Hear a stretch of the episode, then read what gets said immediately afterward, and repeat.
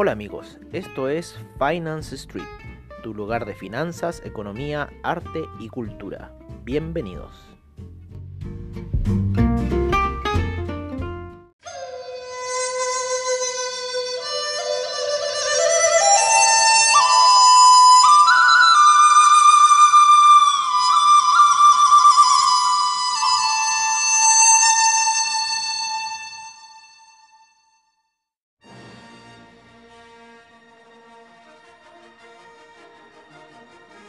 Hola amigos de Finance Street y bienvenidos nuevamente a otro sábado de reportajes, como siempre en nuestro estilo, el de Finance Street, en donde tratamos de traer el arte y la cultura por medio de la imaginación hacia ustedes.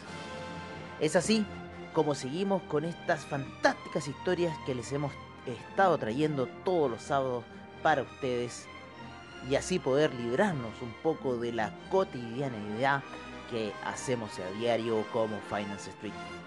Sin duda que el arte y la cultura son un aspecto fundamental que queremos transmitir hacia ustedes.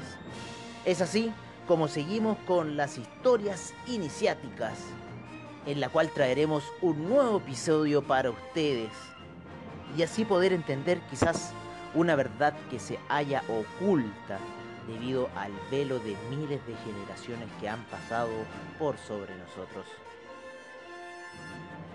Es así como el capítulo de hoy lo llamaremos El Nuevo Mundo. Partiremos con esta historia emocionante de un relato fantástico para ustedes y quizás real para nosotros, ya que tratamos de transmitir y compartir con ustedes un sentimiento que tenemos muy adentro desde Finance Street.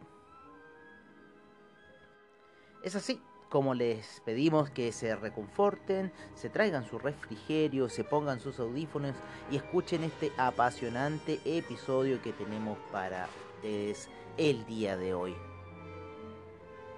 Hoy traemos el nuevo mundo en Finance Street. Bienvenidos.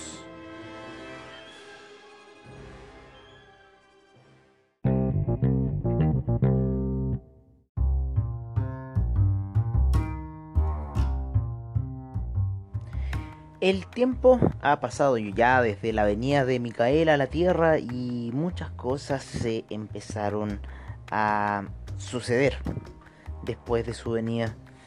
Eh, principalmente cosas que tuvieron que ver con una nueva eh, institución religiosa que se iba a formar. Esta institución religiosa seguiría y trataría de eh, expandir aquella información que Micael les dejó para en cierta forma tratar de hacer funcionar el experimento adánico y que los hombres en cierta forma ya empezaran a despertar y poder irse.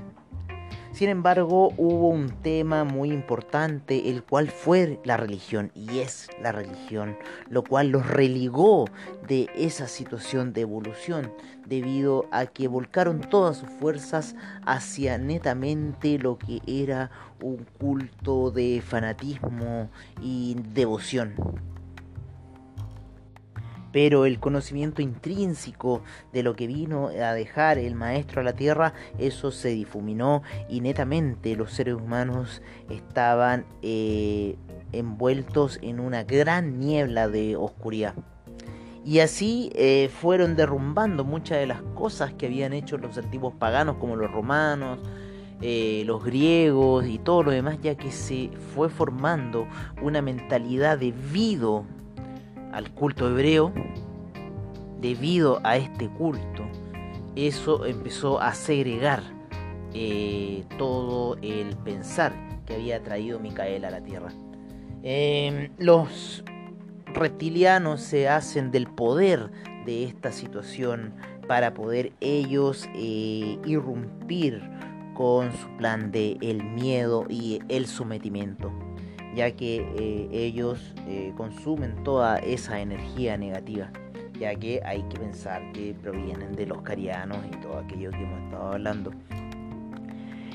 Y debido a ese motivo eh, se genera todo este culto cristiano oscuro y ya cuando Constantino hace el Agia Sofía y en cierta forma libera a estos cristianos que estaban haciendo un, culto oculto, eh, y después de haber hecho la caída de Alejandría y todas aquellas importantes ciudades que se habían creado previamente, donde el secreto de la flor de la vida existía, eh, se impone eh, esta nueva religión. Em, y así el nuevo culto se hizo a la luz, eh, con regidores terroríficos, corruptos y degenerados, obsesionados por las riquezas y el poder material de la polis. Políticos encubiertos sumergirían al mundo en la oscuridad. El glorioso imperio a las sombras se fue y los nuevos regidores fundaron sus propias reglas en su nueva ciudad, la cual llamaron el Vaticano. El destino del mundo se comenzó a visualizar en este nuevo campo y sus regidores eran los hombres más viles y corruptos que el mundo haya visto. De esta forma decidieron hacer su mejor negocio, la guerra. Obviamente que la guerra es uno de los principales negocios ya que requiere eh, ese capitalismo intrínseco del cual es la producción y la venta de algo que puede ser sin duda una situación ficticia, ese intercambio en base a dinero. Finalmente el dinero puede terminar desapareciendo y solamente quedarán los objetos.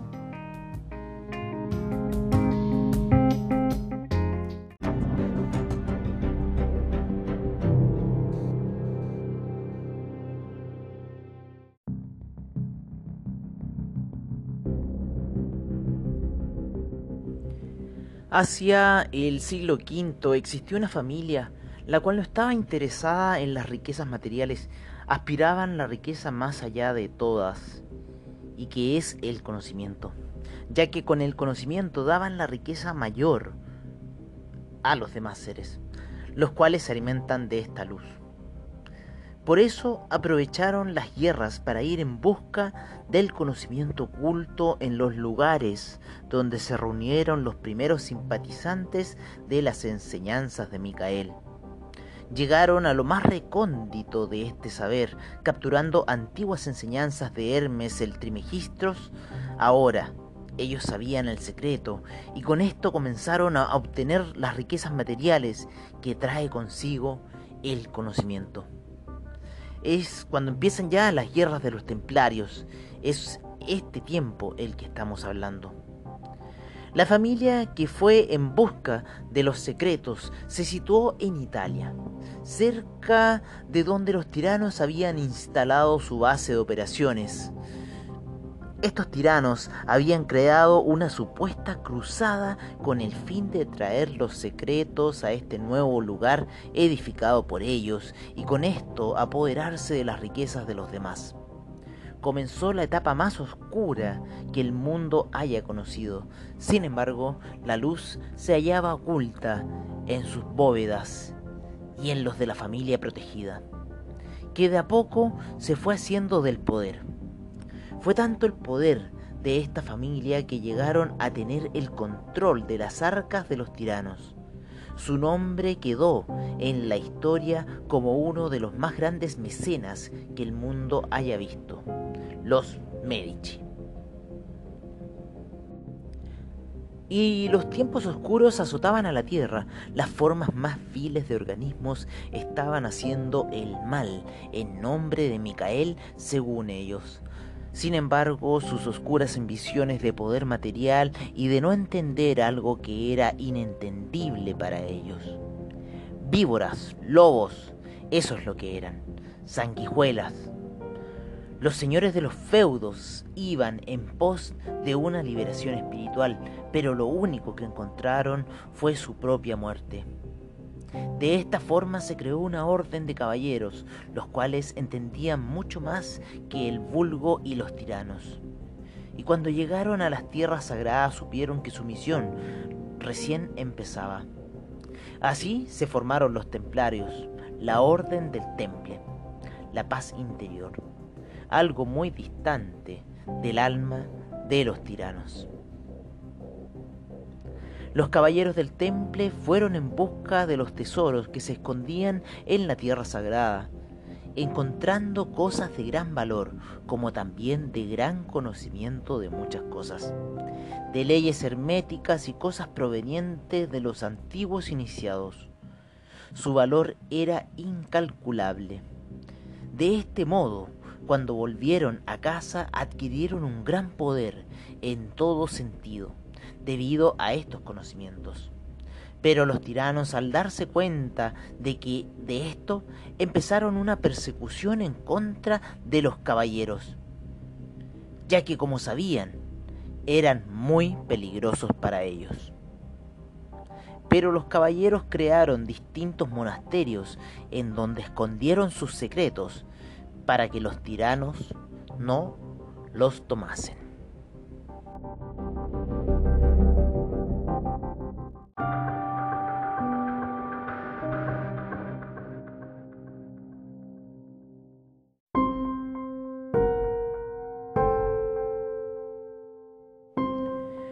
Los caballeros del temple trajeron consigo el sistema económico, creando las instituciones bancarias, principalmente en Alemania e Italia. En este lugar, la familia que estaba en busca del conocimiento creó bancos con los cuales se adueñó de las riquezas de los tiranos.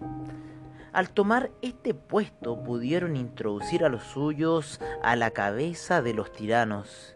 En este punto muchas familias se disputaban estar a la cabeza de la ciudad hecha por estos, ya que significaba libertad porque se volvían en intocables. Sin embargo, los caballeros, una vez que trajeron las riquezas, fueron perseguidos y asesinados uno a uno. Muchos de ellos volvieron a las tierras sagradas. Fueron los mismos tiranos los cuales dieron vuelta a los caballeros del temple y los pusieron en su contra y comenzaron una gran persecución de estos se puede ver yo creo que quizás algo como en Star Wars, aunque si bien lo habíamos relacionado con las guerras del Ira Orión, pero hay cierta cosa que tiene de Star Wars esa, esta situación de que los caballeros del temple fueran perseguidos. Después de la caída de Constantinopla hubo mil años de oscuridad Mientras los tiranos se dedicaban a matar a sus mismos caballeros, la familia del conocimiento comenzó su segundo paso. Entregó el conocimiento que habían recopilado en las distintas cruzadas a artistas y filósofos, los cuales comenzaron un nuevo renacer de lo que se hallaba muerto. Los tiranos, por otro lado, perdieron adeptos y surgieron divergentes de su forma de hacer las cosas. Surgirían los protestantes en Alemania y en Inglaterra los anglicanos, ya que sabían que no tenían por qué depender de una manga de tiranos y regidores injustos y mentirosos. Y surgirá el renacer después de la oscuridad y de haber llegado al punto más distante de Hunapku Mucha de la sabiduría de la tierra se perdió en el camino, se le llamó brujas, pero era solamente la caída total del poder femenino de la tierra. La familia que buscaba el conocimiento originó el renacer al entregar los textos de las catacumbas a los artistas y filósofos. La época media termina y da paso al renacer, con Da Vinci y muchos más. De hecho, uno de los dibujos más famosos de este artista, en donde se encierra al hombre en un cuadrado y círculo, tiene que ver con el Merkaba, el aura del ser humano. La flor de la vida y otros secretos que los tiranos quisieron ocultar. La familia Medici fue la más grande de los mecenas de la época y los tiempos al saber el gran secreto del conocimiento, entendieron lo que los tiranos querían hacer con los demás seres, los querían dejar en la más absoluta obscuridad. Estos tenían gran poder y todo aquel que no hiciera lo que ellos pedían eran idólatras y se los llevaba a la hoguera, donde morían por el fuego. Muchos fueron muertos por estos tiranos.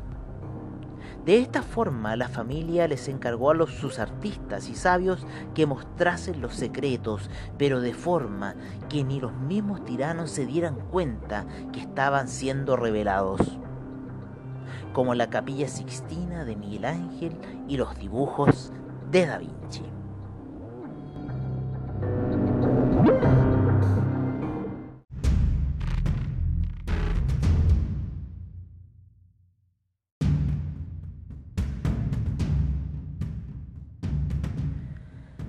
Los artistas hicieron de lo suyo en las narices de los tiranos. Estos no se daban cuenta de cómo los secretos salían hacia la luz y que al ir saliendo estos su poder iba en disminución. Por otro lado, el sistema de Ahau iba ya en la órbita retrógrada, saliendo de la oscuridad y en busca de la luz de Hunapku. Comenzaría algo nuevo en el mundo al ir saliendo distintos escritos atlantes donde se comenzó a barajar que la Tierra no fuera plana y que en la realidad fuese esta una esfera. Escritos recuperados de la antigua biblioteca y el mapa de Peter Rice confirmaría estas cosas. Fue la empresa española quien se quiso aventurar en esta apuesta.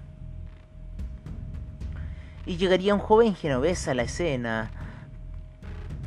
¿Y por qué no si en Italia estaba el renacer? La energía se estaba moviendo hacia el poniente, hacia España y Portugal. ¿Quién sabe la real historia de este joven y de cómo se logró presentar con una idea tan descabellada ante los gobernantes quienes lo vieron que la empresa no era tan costosa a lo que obtendrían de vuelta. Algo sabían ellos. También por eso se arriesgaron. Pero el joven navegante solo quería llegar a la India por otro camino menos tortuoso del que se hacía anteriormente, que estaba lleno de rufianes y bandidos se les otorgaron tres barcos para esta empresa, la cual sería el comienzo de un nuevo mundo. En ese nuevo mundo estuvo la gente protegida de Tot, ya que Araragat estuvo con la gente que finalmente terminó en la codicia. Tot en cambio originó varias culturas y mitos. En Sudamérica lo llamaron Huiracocha, el sol, el rey, Quetzalcoatl en el norte y otros nombres más a lo largo de distintas comunidades nativas, pero siempre fue una historia, la de unas personas que llegaron a educarlos, que provenían de una isla que se hundió de la noche a la mañana. Los educaron y se fueron, sin buscar recompensa en lo que hacían. Les enseñaron sobre los metales y a ocuparlos de manera sagrada, y así lo hicieron hasta que llegó la gente mala, desde el oriente. Por eso que hace mucho, mucho tiempo, cuando los lemures comenzaron su dispersión, los que se fueron a lo que hoy llamamos América, fundaron una cultura llamada los Olmecas. Esta raza hizo unas figuras de grandes cabezas, tal cual como las que habían dejado en Lemuria. Pero solo las cabezas desarrollaron una gran tecnología psicotrónica y conocimiento de algo muy especial, nosotros. Fueron los primeros en descubrir aquel mundo oculto en el sueño y la vigilia, por medio de plantas psicotrópicas que lograban un movimiento muy poderoso del punto de encaje.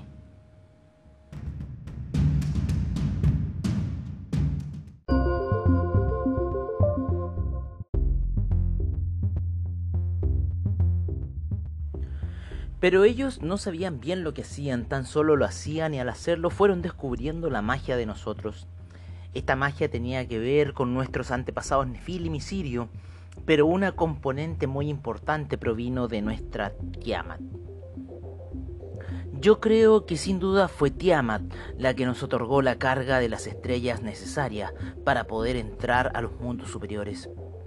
Los Olmecas al ir descubriendo la magia del hombre se fueron alejando de la supuesta realidad y comprendieron que esto es una ilusión, en la cual el punto de encaje sería la clave de alineación de los mundos. Fue la siguiente etapa post-Lemur, unos seres del más sumo poder que el mundo haya visto, y no el poder que les han hecho ver en torno a las cosas materiales y posesiones, no, algo más allá, aquello que es lo que realmente importa, y me refiero a lo que hay dentro de cada uno, nuestro espíritu. Estos seres son la siguiente etapa de los Olmecas y se llamaron a sí mismos toltecas. Estos seres se llamarán los más grandes hombres del conocimiento que el mundo haya visto. Se adentraron tan profundamente en los misterios del ser que entendieron que esto podía llegar a ser algo muy peligroso.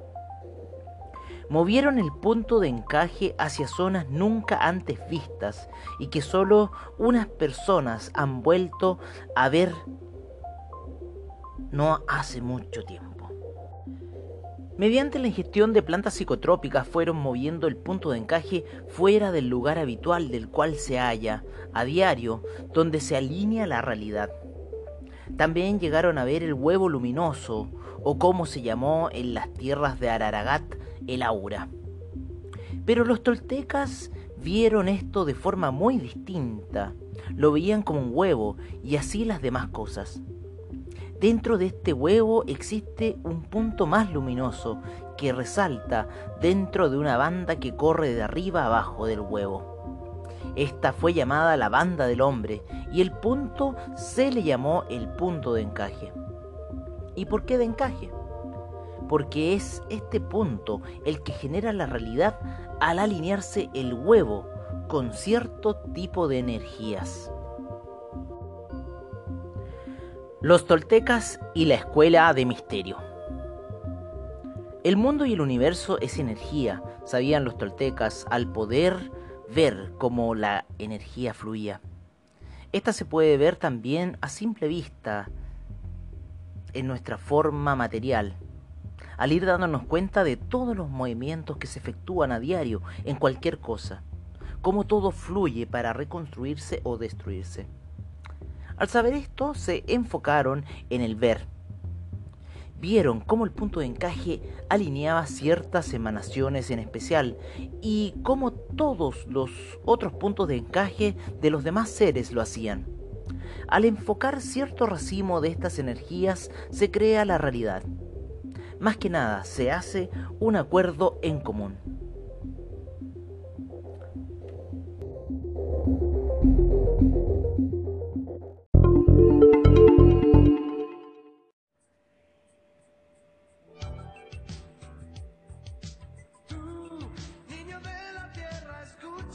Con la observación realizada por los toltecas se dieron cuenta que el punto de encaje se puede desplazar por la ingestión de plantas, por movimientos voluntarios o en el sueño, donde ocurre de forma involuntaria. Pero los toltecas decidieron hacer un segundo paso y comenzaron a ensoñar o a tomar control de los sueños a voluntad. Un acto muy difícil ya que requería suma concentración y acumulación de energía. Pero una vez que se comenzaban a controlar los sueños, estos dejaron de serlo y comenzaron a ser nuevas realidades, tan reales como el estado de vigilia. De hecho, muchos no sabían si estaban despiertos o dormidos. Bueno amigos, es así como terminamos otra nueva edición de nuestro sábado de reportajes, como siempre al estilo de Finance Street. Esperamos que hayan disfrutado sumamente este capítulo, que los traemos con mucho consideración para ustedes, nuestros escuchas. Agradecemos infinitamente su sintonía y los dejamos cordialmente invitados para el próximo sábado en un nuevo sábado de reportajes al estilo de Finance Street. Y también los dejamos invitados en la semana para entender un poco más de aquel mundo desconocido para quizás la mayoría que puede ser aquel mundo financiero, aquel mundo donde está Wall Street. Nos vemos la próxima semana y les decimos a ustedes, hasta pronto amigos.